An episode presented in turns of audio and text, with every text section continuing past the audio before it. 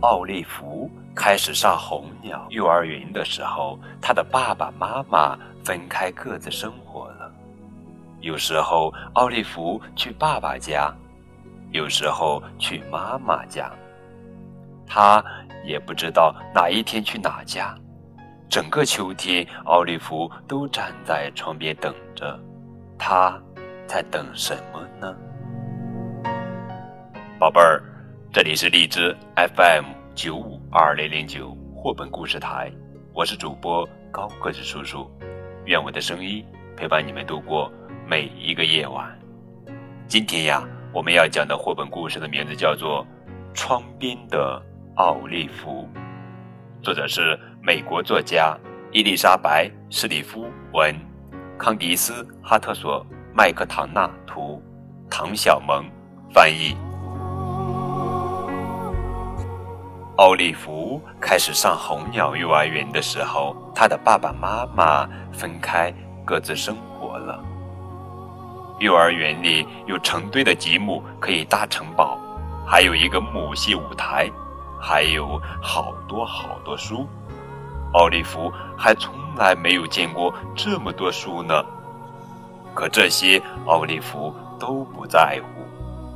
别的小朋友玩的时候，他就一个人抱着自己的玩具小狮子，站在窗边，看着蜘蛛在窗帘后面悄悄地织网。他把鼻子贴在玻璃窗上，啊，屋外的空气冷冰冰的。奥利弗等着妈妈来接他回家，当然也可能是爸爸来接他回家。有时候奥利弗去爸爸家，有时候奥利弗去妈妈家，他也不知道哪一天去哪一家。如果大门叮当一响，房门砰的关上，那就是爸爸来了。爸爸会高高举起手和奥利弗击掌，然后给他一个大大的拥抱。奥利弗的小狮子也会得到一个拥抱。如果大门吱呀一响，房门唰的打开，那就是妈妈来了。妈妈会带着微笑在奥利弗的脑袋上亲三下，奥利弗的小狮子也会分到一个吻。整个秋天。树叶变红又变黄，奥利弗每天都站在窗边等着。不过，他等在窗边的时间每天都会减少一点。来吧，贝贝小姐笑着说：“我们来画画吧。”于是，奥利弗画了妈妈的家，奥利弗又画了爸爸的家。在两个家的窗户里，奥利弗都画上了自己的小狮子。午饭的时候，贝贝小姐问奥利弗：“你愿意当我们的纸巾队长吗？”奥利弗就摊开好多纸巾，把它们排成笔直的一队，然后他和他的小狮子还有别的小朋友才开始吃午饭。杰克嚷嚷着：“出去玩喽！”奥利弗也跟着跑到了屋外，他把球扔给了贝贝小姐，骑了一会儿新自行车。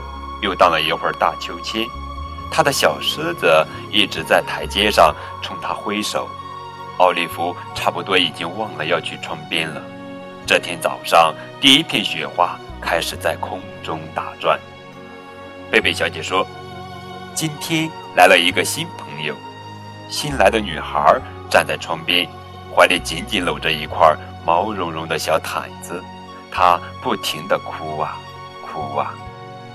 奥利弗带上小狮子，走到新来的女孩身边，把窗帘后面的蜘蛛指给她看。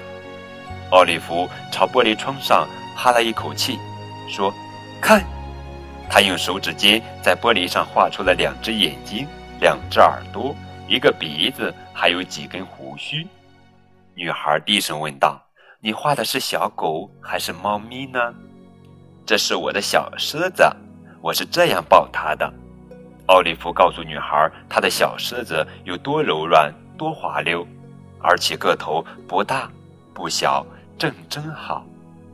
然后，奥利弗用小狮子的爪子把女孩脸上的眼泪擦干，女孩微微笑了笑，她拉起毛毯的一角，挠了挠奥利弗的胳膊，他们俩都笑了。